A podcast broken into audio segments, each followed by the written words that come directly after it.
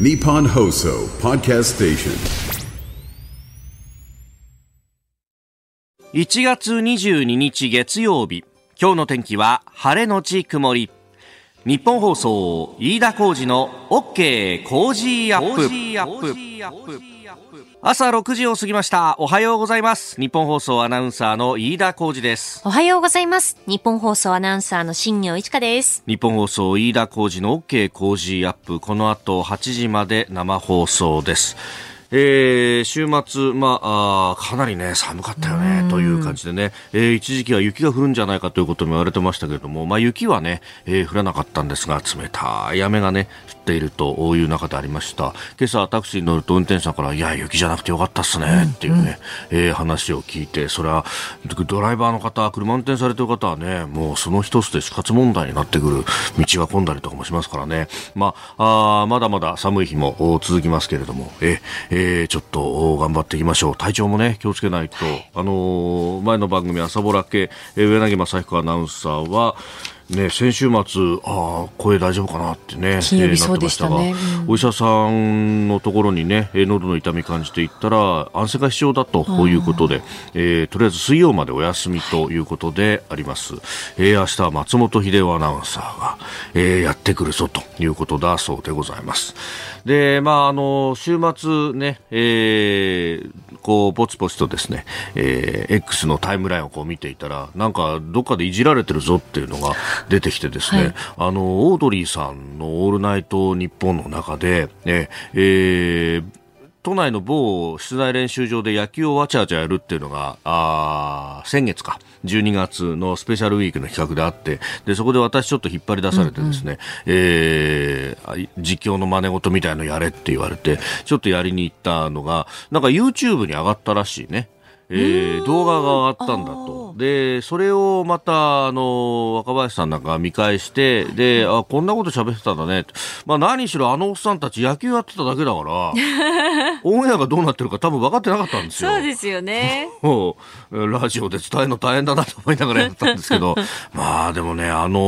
オードリーのオールナイトも長くって、もう、えー10年、20年と年を重ねていて、今度は東京ドームだそうですよ。ね東京ドームですよ。昔はあの東京ドームっていうとね、あの、必ず定数発表で5万5千人入ったっていうふうに、えーえースポーツ新聞なんかでわーっと載ってたんですけど、今実数発表でも4万いくらですよ。えーそれをね、いっぱいに埋め尽くすっつうんですから、やっぱり踊りすげえなと思いながらですね、えーそのね、あの、川山用をして、その人たちのうち、そうだね、20分の1でも集まってくれるとですね、十分の。20分の1でも集まってくださいますと、大体5万人の20分の1。え、えーそうすると、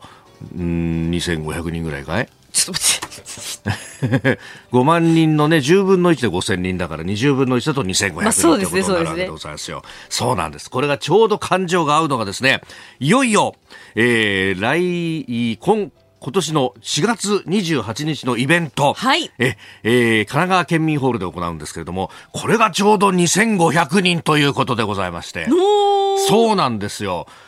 えー今朝のですね、産経新聞にニッポン放送エンタメインフォメーションというところにドンと載せていただきました。え、えー飯田浩二の OK 工事アップ激論横浜ベイサミット in 神奈川県民ホール4月28日日曜日、えー会場はえー3時、えー開演が夕方4時でございます。こちらがですね、ちょうどキャパシティが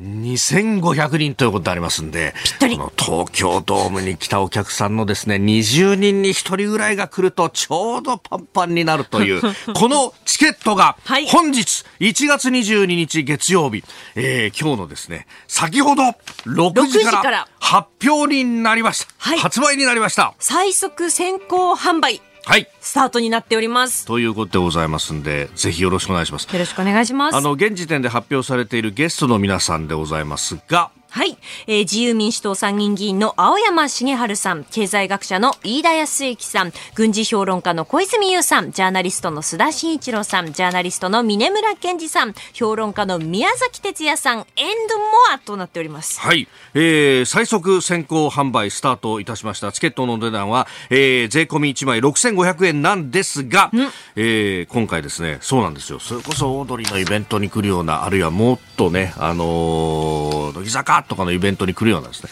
若い方々にもぜひ引き込みたいと。ヤングな皆様にも。そうなんですよ。えええーそこでですね、お得な若者応援ペアチケットもご用意いたしました。えーこちら25歳以下の方、最低1人を含むペアで、えーご購入いただきますと、え2枚で1万1000円になるというお得なチケットでございます。えーお二人のうち1人でも25歳以下なら、えー例えば23歳と20歳の20歳のペアでも、18歳と45歳のペアででも OK でございます。はい、はいえーこのペアチケットですね、枚数が限定になっておりまして、はいえーその条件など詳しいことについてはですね、イベントの特設ホームページでご案内していますので、あの番組ホームページにありますイベントのバナーをぜひクリックして、えーご確認ください。はい、えー、横須賀で育って大学は横浜でありました私だ神奈川で故郷に錦を飾れるよう、えーぜひともチケットのお買い求めよろしくお願いいたします。お願いします。ねえーということで老若男女ね、えー皆さん誘い合ってお誘い合わせの上、ええーご家族う一族ご老頭皆さんでお越しいただきますとようやく埋まってくるというのがこの2500人のお神奈川県民ホールでございますので一つよろしくお願いします。日本と世界の今がわかる朝のニュース番組飯田浩二の OK 工事アップ。今朝のコメンテーターはジャーナリストの須田慎一郎さんです、えーこの後6時半過ぎからご登場となります。まずはリニア中央新幹線の建設工事について、えーそれから自民党の派閥資金パーティーをめぐる裏金事件について、えーさらには能登半島地震非常災害指定を決定ということ。それから、えー今日から日銀金融政策決定会合を行います、えー日本の経済足元。これから、えーさらには北朝鮮が日本海で水中核兵器システムの実験を実施したと発表したというニュース。でさらにはアメリカ大統領選挙。先ほど速報入ってきましたけれども、えー共和党の候補者指名争いデサンティスフロリダ州知事が撤退をするということが出てまいりました、まあ、このあたりも含めて聞いていきましょう。メールアドレスは、コージーアットマーク 1242.com。アルファベットすべて小文字で COZY でコージーです。コージーアットマーク 1242.com。X のハッシュタグは、ハッシュタグコージー1242、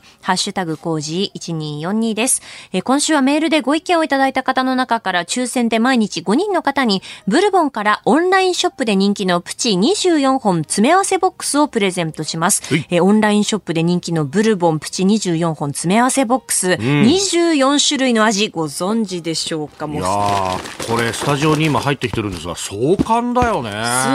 ごいですよね。ねえまたさなんか定番もののさ、ね、それこそお塩のおせんべいとかさチョコラングドシャとかあるんだけど、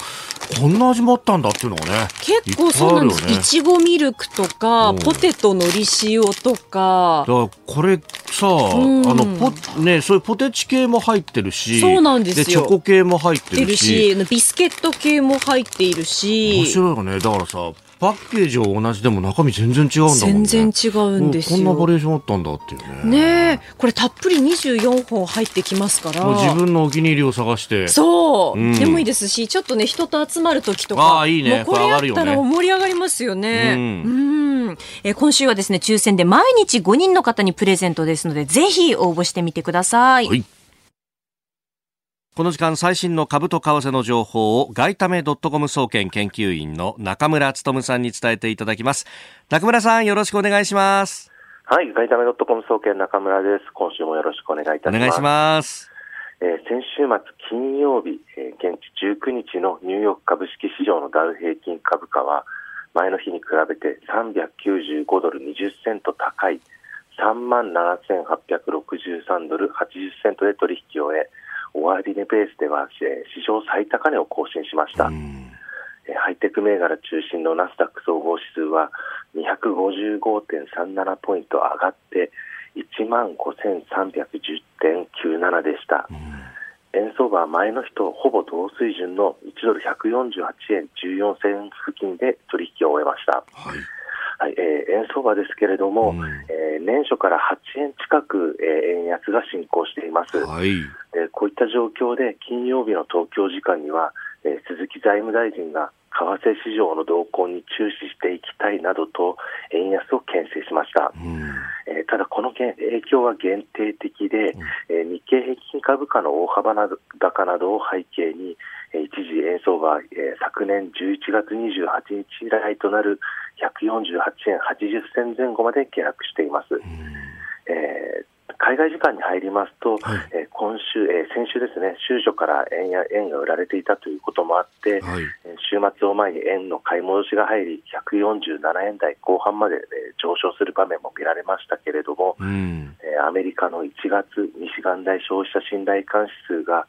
市場予想を大幅に上回って、2021年7月以来の高水準を記録したことが材料視されて、えー、円相場再び148円台に戻しています。これ、あの、先週末、まあ、日本も消費者物価指数とか発表ありましたけれども、はい、そういう数字よりはやっぱりアメリカの数字でこれ動くって感じになりますか？そうですね。あの、やはり、えー、市場がアメリカの利下げというのを過度に織り込みすぎていたということが、まあ、ありますので、まずやっぱり、えー、そういったところでドル高になりやすい。あとは今週、えー、今日明日日銀の金融政策決定会合がありますけれども、はい、まあ、市場は、まあえー、今回の、えー、金融政策の変更というのは、まあ、もうないだろうということを見越してはいるんですけれども、はい、まあ、そういった中でもまだちょっと、えー、修正が先になりそうだということで、円安になりやすい、まあ、そういったところで、えー、どちらかというと、円安ドル高方向に、えー、行きやすい状況というのは続いています。なるほど。わかりました。中村さんどうもありがとうございました。はい、ありがとうございました。長官各紙入ってまいりました。た。あ今朝の一面トップですけれども朝日読売両紙が自分ところの世論調査の結果を一面トップに据えています、えー、朝日新聞派閥解散信頼回復せず72%本社世論調査。内閣支持率低迷23%、えー、読売内閣支持再び最低24%政治不信低迷続く本社世論調査と。えー、いうことで、まあ、岸田政権のね、えー、支持率の低迷というところ、まあ、これ派閥の政治資金をめぐっての裏金問題とか、えー、等々も含めて、まあ、それが、あ支持率を下げているということが出てきております。えーまあ、あのこの、ね、派閥の政治資金問題等々に関してというのは、まあ、後ほど今日のコメンテーター須田慎一郎さんとまた深めていきたいと思っております、えー、それからあ毎日新聞育児介護二重負担29万人ダブルケア3 4 0代9割と、えー、いうことで、まあ、子育てと家族の介護がいっぺんに重なるダブルケアというところに直面する人が、えー、全国に少なくとも29万3700人いることが判明したと、まあ、毎日新聞が国の調査から統計から、えー、推計値を独自に分析をしたということであります。まあ、こうして重なってくるということが、まあ、確かにねタイミング的にはちょうどあるかもしれないと。いうところなんですが、まあ、これに対してどういうこうサポートができるのかと。いうところで、えーまあ、確かにね、この育児に関してと介護に関してというのが窓口が、えー、それぞれ分かれているというところがありますんで、まあ、あこれを例えばね、お子さんというか、えー、一人二人でやろうとすると結構こう大変になってくると、まあ、包括的にできるような仕組みがあればいいんだけれども、なかなかそうもうまくいかないというところがあるようです。えー、それから産経新聞、水道耐震管あ耐震管も破断と、えー、震度7想定見直し必要能登地震と。いうことで、まあ、能登の地震で、えー、本来だったら、まあ、地震に耐えるということで、まあ、全国で交換が急がれていた、えー、新しいタイプの継ぎ目の水道管でも、えー、破断が相次いでいたということが出てきて、えー、おります。まあ、これもね、何度も揺らされてということになると、まあ、家もそうだけど、家だけじゃなくて地中の構造物も、えー、そういったことが起こっているというところであります。えー、それから気になるニュースで、えー、短く一つ。昨日ですね八王子の市長選挙が行われました。で、えー、ここでですねあの無所属新顔。で東京都人事委員会事務局長だった、えー、シャゲ和夫さんという方が当選したということなんですがこれが自公両党が推薦をしていたという候補でありました、まあ、あの朝日ね一面トップではこの岸田政権の支持率は下がっているというところもあるんですが、まあ、この選挙に関しては、まあ、自公の推薦候補が勝ったということになりました。まあ、菅さん、茂木さんら応援に入ったということであるとか、うんあるいは結構ね、あの公明党が前面に立ってやっていたというような指摘もあって、まあ、その辺の組織力というところが上回ったようでありました。この時間からコメンテーターの方々ご登場。今朝はジャーナリスト須田慎一郎さんです。おはようございます。はい、おはようございます。よろしくお願いいたします。お願いします。えー、まずは、あの、夕刊富士に書かれていたリニア中央新幹線の建設工事について伺いたいんですが、ね、まあ、ちょっと27年開業は困難とね、JR 東海側も言い出していると。ね、うんあの、もともとの計画はね、はい、えー、最終的には東京新大阪間、まあ大阪間をですね、はい、えー、2037年までに開業すると、2037年に開業するというのは大元の計画だったんですよ。えー、で、途中のですね、東京、えー、名古屋間が2027年ということなんですが、はい、まあこれがですね、開業が、まあおそらく難しいだろうと。どうしてかというと、改めて言うまでもなく、うんうん、えー、静岡県内のですね、はい、建設工事が、えー、川川勝静岡県知事によって、大きくですね、えー、妨害、妨害っていうと本人怒るかもしれませんけども、事実上の妨害によってですね、まあ進んでいかない。で、そこで今言われたようにね、はい、えー、JR 東海サイドが後ろ倒しにしたという状況があるんですけれども、ただもともとこれ何を、何を理由にですね、えー、川勝知事は、川勝静岡県知事は反対していたのかというと、はい、この静岡県内を流れる大井川という非常に大きな河川といったんですかね、はい、がありましてね。で、まあ、あの、静岡県内のですね、まあ、水源というか、その水を供給するですね、うん、川だったわけなんですけれども、ただ、この大井川水系の上流に、この建設工事がぶつかるということで、はい、えー、まあ、えー、水の問題、えー、水がですね、失われるんではないかというね、えー、懸念があった。これに対して非常にこう、強く指摘してきたわけなんですけれども、うん、これに対して JR 東海サイドがですね、昨、一昨年ぐらいからですかね、はい、あのー、田代ダムというね、うん、大井川水系からですね、水を引いてるダムがあるんですが、これもともと水力発電所用のダムでして、はい、えー、東京電力が管理してるんですが、うん、東京電力と、えー、JR 東海が話し合いましてね、はい、えー、水量が失われた場合には、えー、田代ダムの水を、えー、戻すよと、うん、水を戻すということを、えー、確約を遂げたものですから、えー、言ってみればこの水の問題が解決に向かいつつあったんですよ。うん、これが昨年後半の動きなんですが、すね。はい、ところがですね、そういった状況を受けて、えー、川勝知事がゴールポストを動かしちゃったんですよ。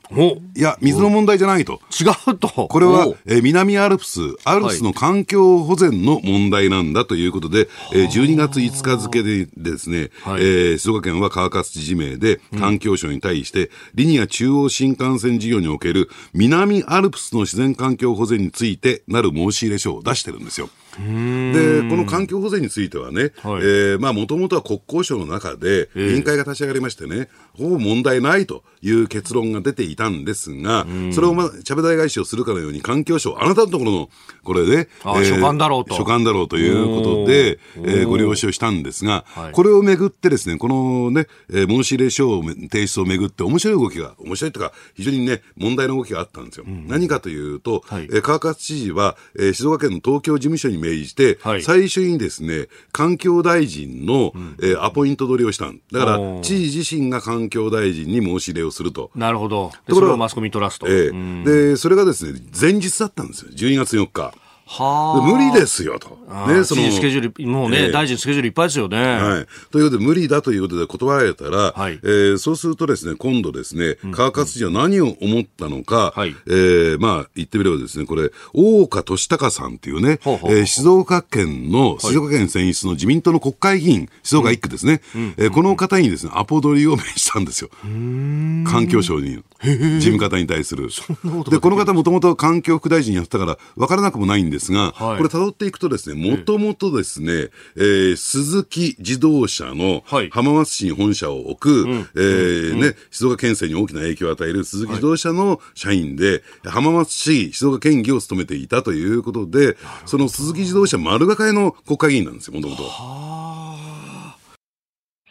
コージーアップ番組イベント第2弾開催決定。飯田浩司の OK コージーアップ。激論横浜ベイサミット in 神奈川県民ホール。4月28日日曜日飯田浩司新行市佳そして論客たちが集結して政治経済から外交安全保障まで激論を繰り広げる討論イベント。出演は青山繁晴飯田康之小泉悠須田慎一郎峯村健司宮崎哲弥 more。横須賀生まれ横須賀育ち大学時代を横浜で過ごした飯田浩二が故郷に錦を飾れるか？チケット好評発売中。詳しくは番組ホームページをチェック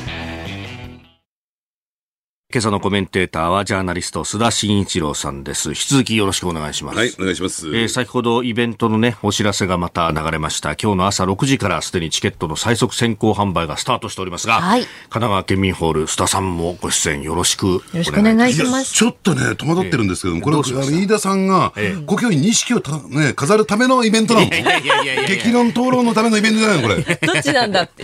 どっちなんだって言ったら、それは後者に決まってる。どんだけ自己顕示欲が強いんですよ。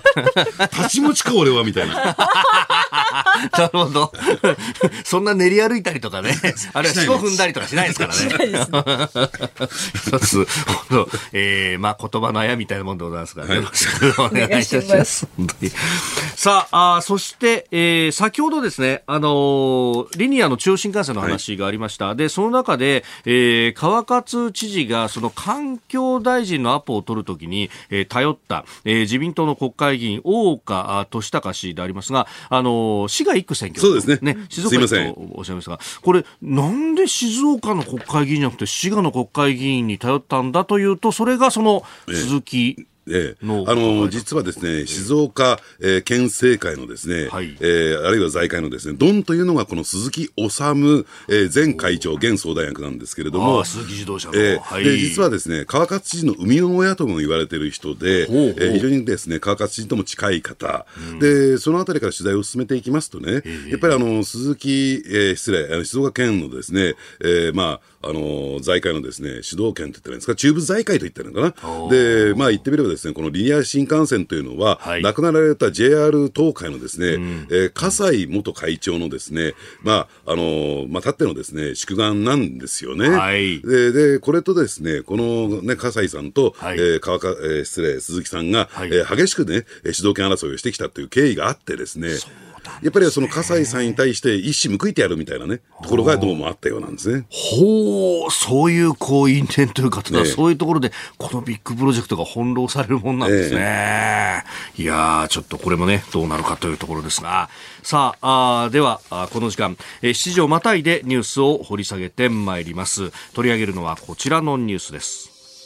自民党岸田派安倍派二階派3派閥が解散を表明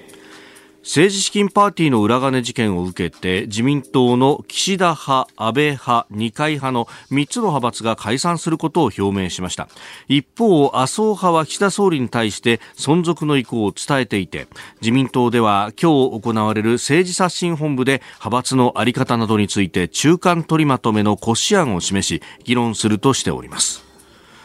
まあ、議論する前に岸田さんが派閥解散表明しちゃってみたいな、ええ、いろいろ波紋を読んでおります、まあ、あの先週末からですね新聞各紙、いろいろ書いてるんですが、はいこれね、私、読んでみますとね、あまりにもちょっと表面的すぎやしないかと。表面的すぎる、ええ、その裏の動きについてはほとんどね、はい、えー、報じられていないなというのが、私の個人的な実感なんですよ。じゃあ、裏ではどういう動きがあったのかというとですね、はい、これはあまり大きなニュースになっていないんですが、うん、えー、今月18日ですね、えー、自民党の、えー、無派閥中堅若手議員らで作る無派閥情報交換会の発起人会というのが開かれましてね、はい、翌19日には、えー、その初会合が開かれたんですけれども、はい、じゃあこの無派閥ね、えー、情報交換会って一体どういうメンバーが入っているのかというと、うん、菅グループと言われているガネーシャの会、はい、それから、えー、谷垣グループ、そして旧石破グループ、そして、えー、完全無派閥、そういったグループにも所属していない完全無派閥の、えー、人たちが集まりましてね、はい、で実は自民党の中には約70人のですね、うん、えー、無派閥の国会議員がいるんですよ。はい、まあ、そのうちの一部の方々が、まあ、立ち上げたということなんですけれども、うん、で、じゃあなぜこういったアクションが起こってきたのかというと、やっぱり今の岸田政権になりましてね、やっぱり自民党内の党役員人事であるとか、閣僚人事、えー、これは党政務三役ですね、うん、えー、大臣、えー、副大臣、政務官、こういった主要人事がですね、全部派閥によって、主流派によってですね、牛耳られてる。特にこれを牛耳ってききたのが、えーね、麻生派であり、麻生太郎、はい、えー、副総裁であり、えー、茂木幹事長だったという、それに対するものすごい不満が爆発してるんですよ、はい、今、自民党の中では。で、一方でですね、岸田さんもその人事権を取り上げられて、麻生さん、茂木さんにいいようにやられているということに対しては、非常に大きな不満があった。そこへ持ってきて、今回の裏金問題が起こった、うん、えー、政刷新本部を開いたとしても、この本部をですね、牛耳っているのは、言うまでも最高顧問の麻生さんと幹事長の、えー、茂木ね、自民党幹事長なんですよ。はい、でですから、そういった意味で言うとですね、えー、ね、岸田さんが思うような改革は進んでいかないだろうと。要するにちょっとしたことでお茶を濁して、えー、政治刷新を進めたというね、えー、形になりかねない。えー、それじゃ困るということで、はい、えー、岸田さんが、まあ、その一方でこの派閥解消を言い出せば、ちょっとその結果通りになってないんだけども、要するに国民世論の信頼も回復することはできるだろう。えー、今年ね、えー、9月の総裁選での再選も見えてくるだろう、支持率上昇によって。という思惑があって、、ですから、今回のですね、派閥解散というのは、はい、麻生茂木との手切りなんですよ。決別宣言なんですよ。だから彼らは派閥存続になってるんですよ。昨日、麻生さんと会食してますよね、ね岸田さんね。だからおそらくですね、そのあたりはどういう思惑なのかというのを探るため、で、これまでだって、えー、岸田さんの最大の後ろ盾は麻生さんなんだから、そうですよね。その辺の町長発信が行われたんじゃないかなと私は見てますけどね。はあ、い。やこれはね、そう考えると、岸田さん、やるときは結構大胆にやるっていう話を聞きますけど、この後ろ盾を切っちゃうっていうのはかなり大胆ですよね。で、そうすることによって、その無派閥含めてね、非主流派のですね、はい、えー、協力が今度得られるんではないか。ほで、そのね、中核になってくるのは、例えば菅さんであったりとか、ということになるんじゃないか。へだから主流派の入れ替えというね、なるほど、ダイナミックな動きかもしれない、えー、須田さん、一個気になるのが、えー、でそこでこう主流派の入れ替えをしてで、今度メインとなるのは菅さんだという話があります、えー、菅さんの岸田さんへの評価って、ものすごく低いっていうのが結構言われてたんですけど、この辺どうなんですか、えーあのー、ですから、そのあたりを考えていくとね、えー、とは言っても、そのじゃあ後継、つまり、えー、じゃあ岸田後継っていうのはいるのかいないのかっていうと、はい、なかなかすぐには出てくるような状況にはないよねと。でそう考えていくと、やはりしばらくは、えー、岸田さんを支えていかなきゃならないというね、まあ、そういう現実路線なんではないか、でその間にやはり、えー、次のね、ポスト岸田を育てていく、ねえー、あるいはそういった人たちに、えー、求心力を持ってもらうという、ね、その思惑があるんじゃないかなと私は思いますよね。うん。で、まあ、これ、まだね、あのこういった策が功を奏しているかというと、なかなかこう微妙なところがあって、えー、今朝の朝日、そして、えー、読売一面トップが、この世論調査についてなんですが、えー、おのの支持率は朝日23%、そして読売24%ということで、内閣率はあまり上がってきていないということですよね。ねただですね、はい、出来上がりの内閣支持率は非常に低,、ね、飛行低空飛行で続いてるんだけれども、はい、例えばね、読売新聞が報道したところによると、世論調査によるとですね、はい、首相が、岸田首相が岸田派解散を表明したことの評価っていうのは、うん、評価するが60%、6割あるんですよ。評価しない29%。ということから考えてみると、やっぱりこの派閥解消ということを評価している、えー、国民、ね、有権者多いんじゃないのかなと。私は思いますよね。で、もう一点言うとですね、はい、あのー、ね、え今月16日に開かれた政治刷新本部で、はい、えー、まあ、岸田派のね、が解消になる一つのきっかけというのかな、うん、えー、一つのですね、フックになるような動きがあったんですよ。それは何かというと、はい、完全無派閥、この方はもともと自民党職員から国会議員になられた方で、うんはい、えー、もう無派閥ね、えー、しかもグループにも所属しないというのを貫いている石川昭正さんという方がいらっしゃってね、はい、このの方がですね、総理の目を見据えて、まず会より始めろで、岸田派から解散していただけませんか？と迫ったんですよ。ほうほうほう。で、まあ、もともと、え岸田さんの中には、その岸田派の解散ということをですね、温めていた部分があるんだけども、やっぱり、えー、周りから止められてね、なかなかそれを表に出すことはできなかった。やっぱり、まあ、じゃあ、そのね、えー、そのね、迫ったことによって、はい、岸田さんが本意したというわけじゃないと思いますけどね、一つのきっかけになったんではないかなと私は見てるんですよ。なるほどね。えーこれでね、あの、主流派の理解等々で、こう、政策がどう変わるのかっていうところなんですが、この、まあ、情報交換会のね、えー、発起人の方々の顔ぶれなんかを見ていても、なんかもともと積極財政を主張しているような方も中に入ってますよね。ええ、で今までは岸田さんっていうと、こう、なんか増税するのかなみたいなことが言われてましたけれども、ね、その辺って変わってきますか、あのですからね、えその辺もまだ表面的なことしか報道されていなくて、え、じゃあ、岸田政権のね、はい、経済政策、財政政策に関する裏テーマは何なのかっていうと、うん、これ、あんまり表に出てないんだけども、はい、安い国、日本からの脱却なんですよ。ああ、安い国、日本からの脱却。ね、うん、ですから適切なね、えー、物価上昇を通じて良いインフレ、はい、今ですね、この良いインフレと悪いインフレをごっちゃにして語っているメディアであるとか国会議員多いんだけども、うん、じゃあ、えー、例えばね、アメリカで物価上昇率8%ありますよと、はい、で確かにですね、えー、食事の価格なんか高いんだけれども、例えば、えー、ちょっとしたランチを食べるのに5000円以上かかるんだけども、はい、でもそれでも普通に平気で生活してる、じゃあなぜかっていうと、えー、賃金が上がってるからですよ。それだけの高所得、ねえー、例えばアメリカニューヨークでもですね、はい、えー、ね新卒のですね初任給が大体月収で50万から60万、ね、だからそういうような状況を作っていこうというのが、はい、やっぱり今の岸田政権の、えー、裏テーマになってるわけなん。ですね。だからその辺考えるとやっぱり積極財政ということでやっていかなきゃ、えー、ならないわけですから、その辺は非常に私は親和性はあるんだろうなと思いますよね。うんまあ、まずはね、あの岸田さん、今のところはその賃金の上げというものを言ってますけれども、はい、まあ、それだけじゃなくて、政策面でも後押しするものを出していく。く、ね、これだからそうすると、あれですか、来、今年の骨太の方針とか、その辺が一個、争点になってくるんですね？そうですね。あの、ですから今年の骨太の方針、骨太の方針っていうのは、はい、えー、予算編成するにあたってのですね、大枠を決めるのが骨太の方針なんですよ。予算編成より前にやるんですよね、ねやるんですね、うん、で、ただですね、この骨太の方針っていうのは3年縛りっていうのがあって、はい、これまで3年ずつ縛られてきた。で、そうすると驚くべきことに、これもまたね、うん、えー、なぜか新聞は報道しないんだけれども、その縛りって何かっていうと、えー、3年間で非社会保障費、社会保障費を除いた部分について、純増が1000億円なんですよ。うん、3年で1000億円。年間333億円。全然増えない。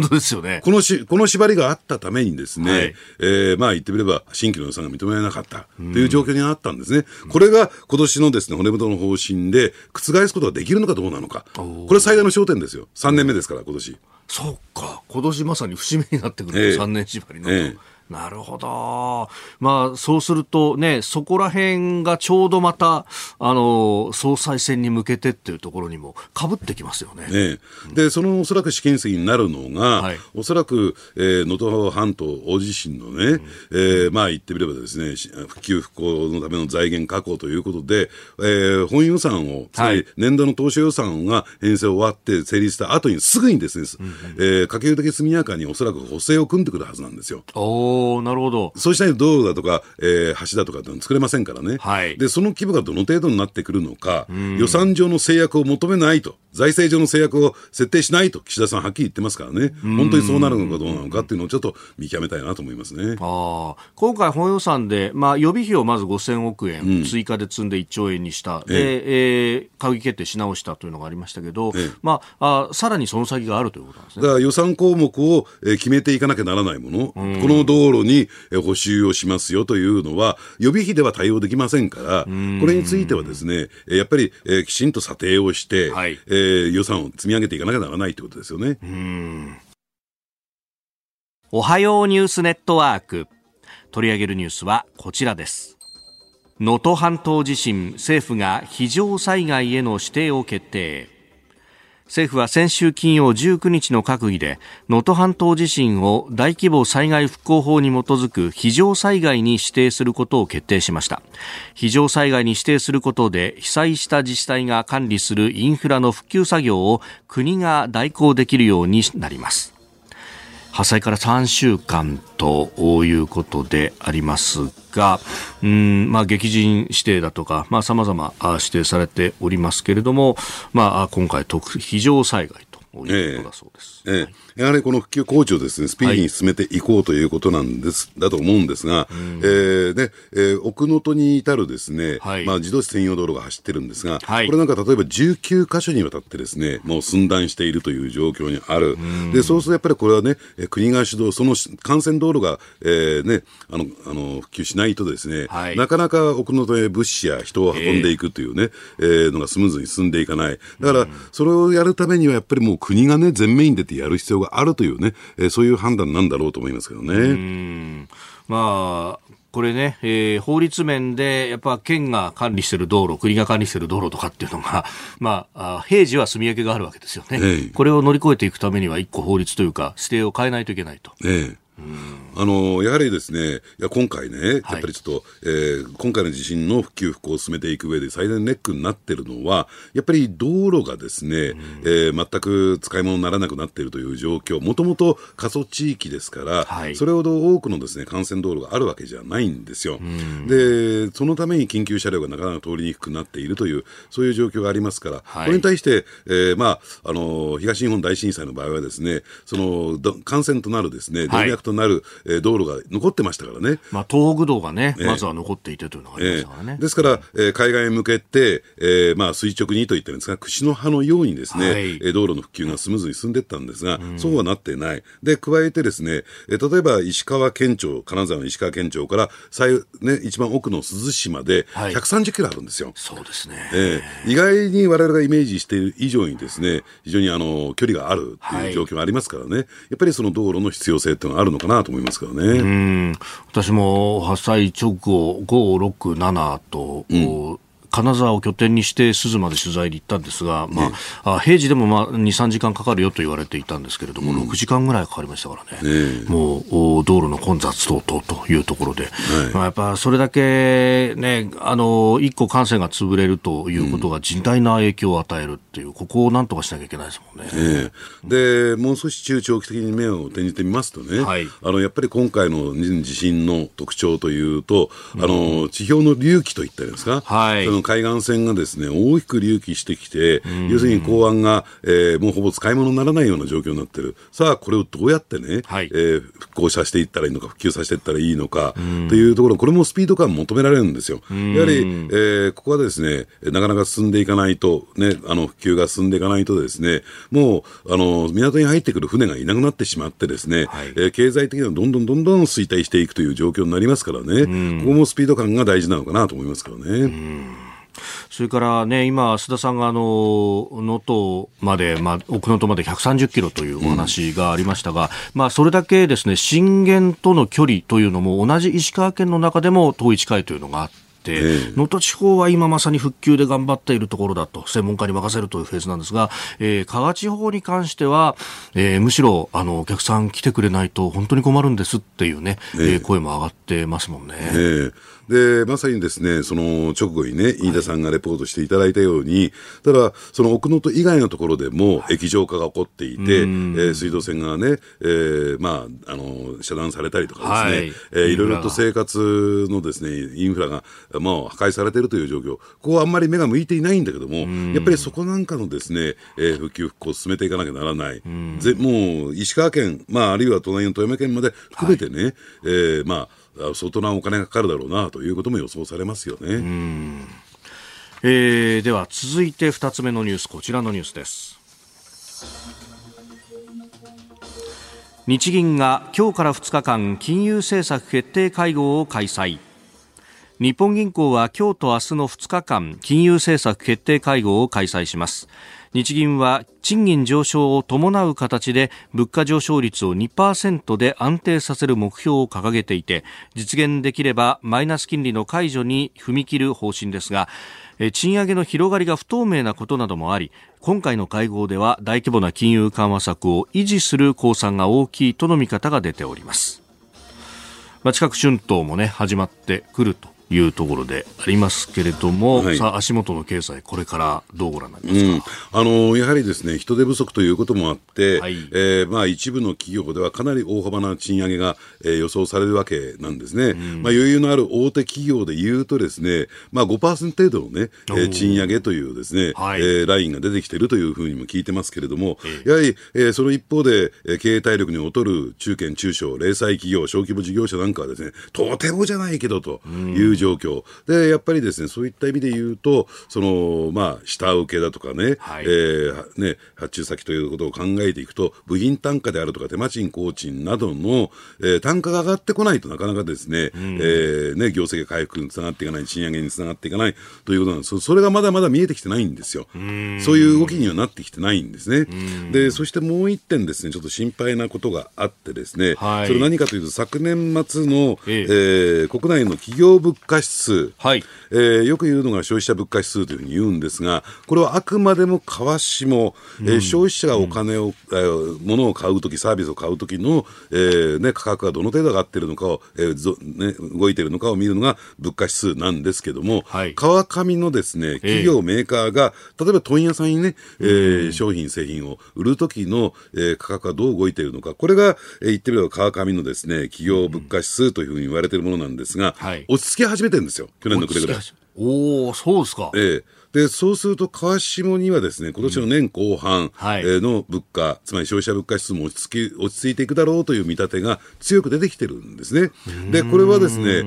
ー、消費者サイドからすると歓迎すべきことなんだけども、はい、ただ全体からマクロで見るとね、じゃあまたデフレになる可能性も出てきてるよねと。つまり、ね、物価が落ち着いちゃった、つまり原材料価格の高騰であるとか、エネルギー価格の高騰による、そのね、物価上昇がですね、一定程度収束するというふうな見立てが出てきている中で、うん、やっぱり良い物価上昇、はい、つまり需要が多すぎて供給が足りなくなって、価格上昇が起こるというね、えー、そういう良い物価上昇につながつなげていくことがなかなか難しいじゃないかと。うん、でということを考えていくとね、はい、やはり、えー、これについて言うと、マイルドな、つまり年間2%程度の物価上昇ということを考えていくと、今、金融、ね、緩和策をやめるタイミングじゃないでしょうと、えーえーえー、いうことになってしまうんですよ。まだ十分に経済が温まってるわけじゃないと。ええ、うん、ここで引き締めてまた風邪ひかす気かってことですね。そうなんですね。ですから、えー、なんか、あの、言ってみればですね、あの、日銀はいつになったらこう利上げになるのか、金融引き締めに転じるのかというような見方が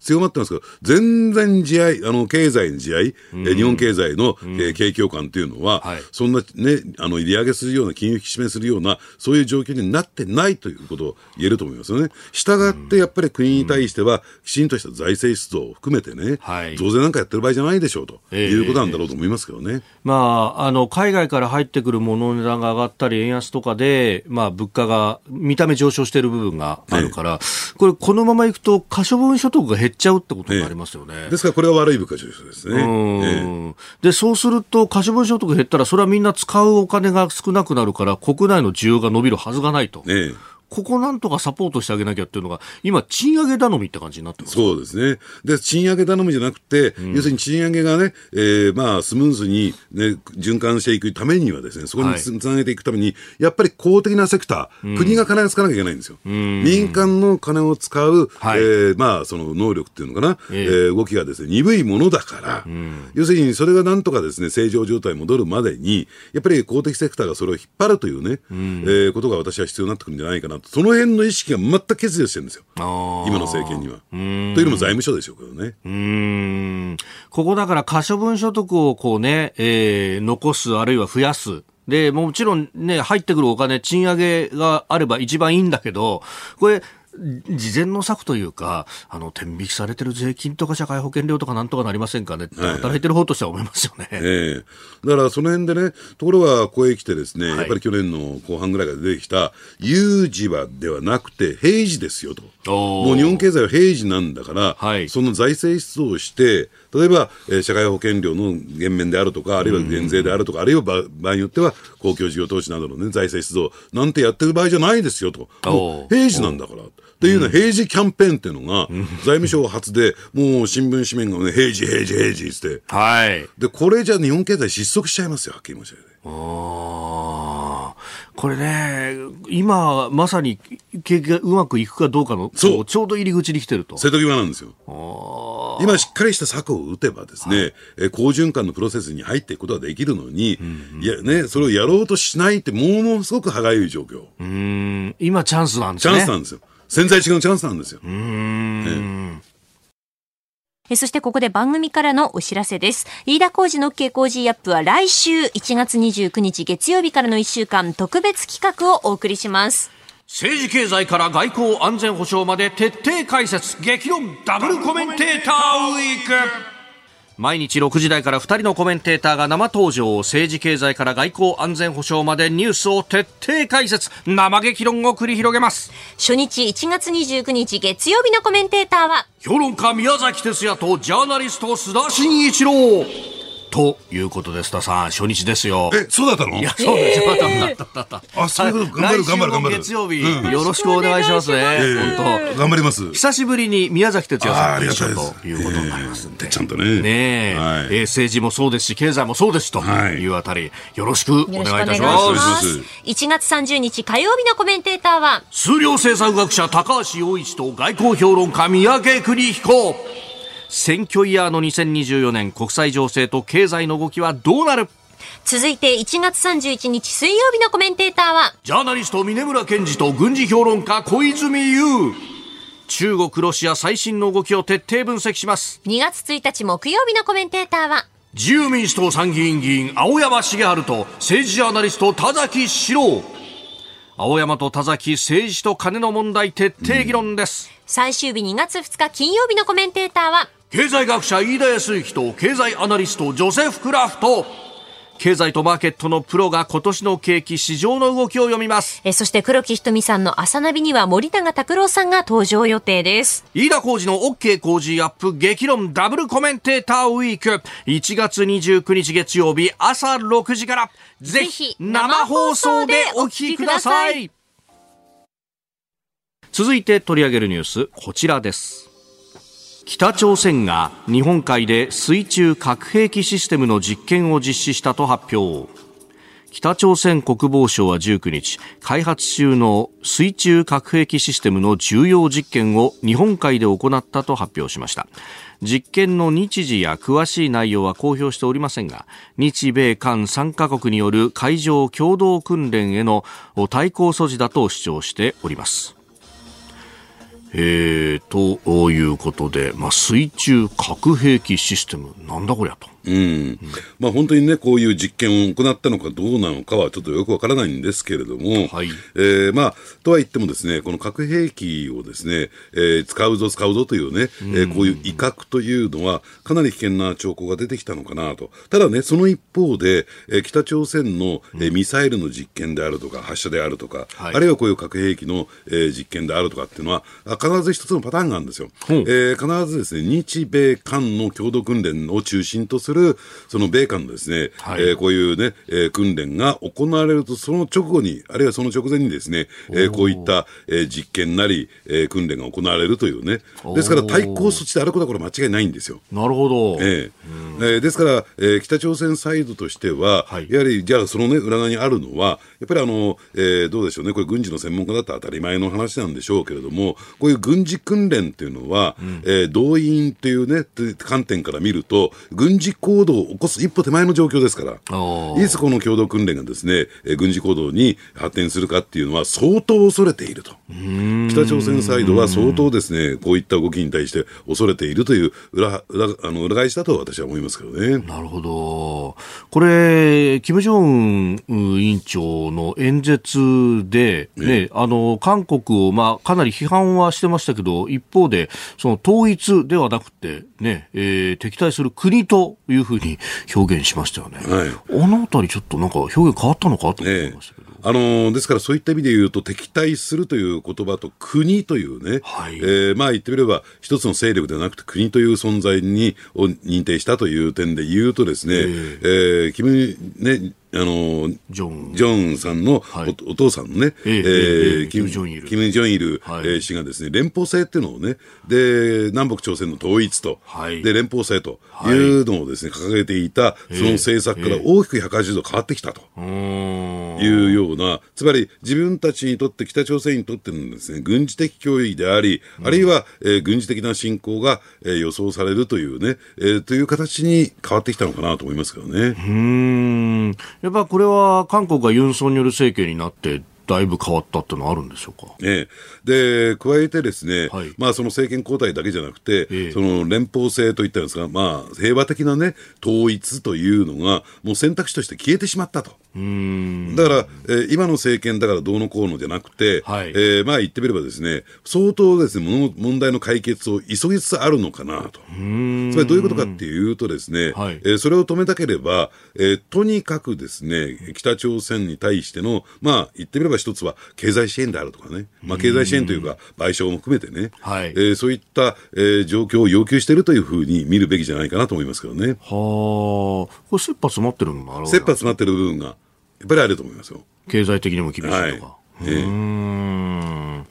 まあ、北朝鮮いろいろね、実験等々やってっていう、まあ、なんというか、かまってちゃんというところがあるんでしょうか。ええただこういうね、えー訓練であるとか実験をやることによって、経済的にもどんどんどんどんそっちに、えー資源を渡すわけですから、相当逼迫していくことも間違いないでしょうね。なるほど。さあ、続いてこの時間は、ここだけニュース、スクープアメリカ大統領選挙、デサンティスフロリダ州知事が共和党候補者争いから撤退。11月に行われるアメリカ大統領選挙に向けて共和党から立候補を表明していたデサンティスフロリダ州知事が21日撤退を表明しました共和党候補の指名争いはトランプ前大統領とヘイリー元国連大使の事実上の一騎打ちとなりましたでデサンティスさんはトランプさんの支持する考えを示したということも出てきております、まあ、あの支持することによって、えーまあ、将来的なね、はい。えー大統領候補として、えートランプさんに認めてもらおうというね、まあ、そういう計算が働いたんだろうと思いますけれども、もはやですね、はい。えーまあ、今年のですね、アメリカ大統領選挙、共和党と民主党の争いにおいてはですね、えートランプ氏 VS バイデン大統領というね、はい。そういう構図になってくる可能性がもう90%超えてましたね。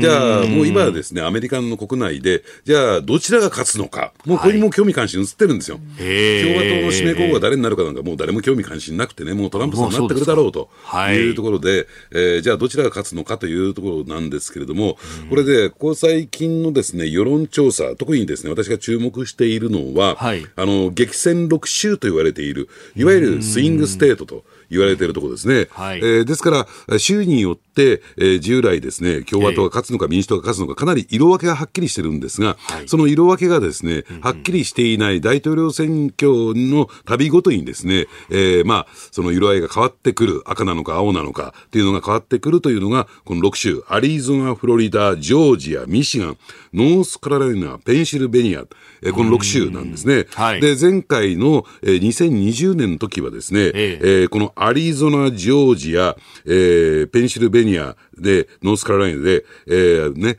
バイデン大統領が勝ってるんですよ。だからその激戦6州のうち4州を制したということで、これが最大の私は勝因なんだろうと思うんですね。ところがですよ、ところが。えー去年の11月、12月、1月の世論調査の結果を見てみるとですね、はい。えー実を言うとバイ、えートランプ大統領がこの激戦6州においてはですね、ええ。圧倒的な勝利なんですよ。リードなんですよ。あそうですか。世論調査下手すると2桁以上のポイント差が空いているということで、なるほど。えーまあ、そういった点で言うと、このままね、ただ、そうは言っても、大統領選挙の投票日は11月5日ですから、まだまだ10ヶ月以上あるわけですよね。ええその間に何が起こるかわからないけれども、はい。まあ、このままの状況が続いていくならば、えートランプ大統領が、えー圧倒的に有利なんじゃないかというね、そういう見た見立て、えー予測格がですね、色濃く出てきている。だからここ最近になって年明けからね、要するに、え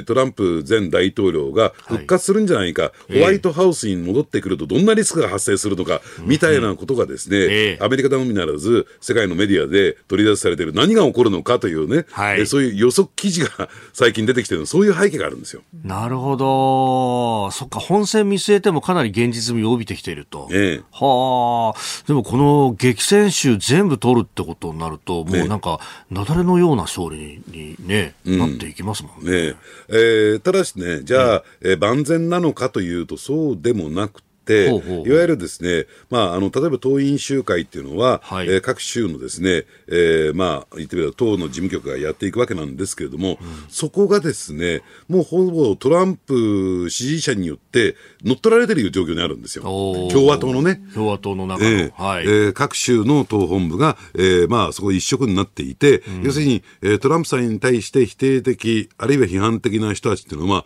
もうそういったですね、会合にね、えー、入れてもらえないような今状況になってると。じゃあ、そういった人たちは誰に入れるのかというと、はい、共和党員でありながら、トランプさんには投票しないんですよ。で党各州の党大会であるとか党員集会は繰り返しになりますけれども、そういう、うん、えー、トランプ支持者によって、もう完全に牛耳られている状況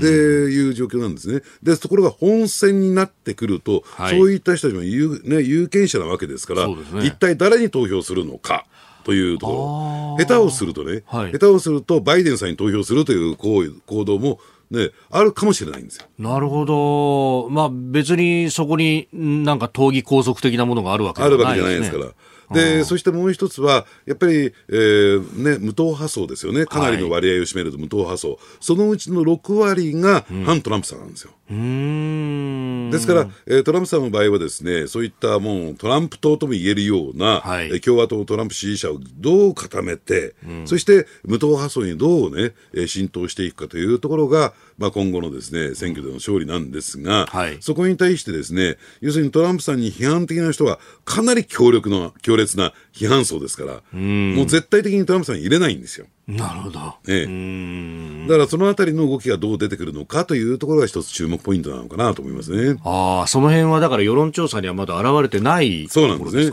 ええ。うん。いやこれ、そうなると、もう本当、ぎりぎりまで分かんないって感じになるんですか？まあ、ですから、蓋を開けてみないと分からないという状況にもなりかねない。で、ところがね、これもまた一つリスクなんですよ。要するに、世論、こういう世論調査を見ていくと、はい、で、えー、まあ、トランプさん圧倒的に有利なのに、これでまた本選で負けたとなると、はい、選挙は盗まれたというね、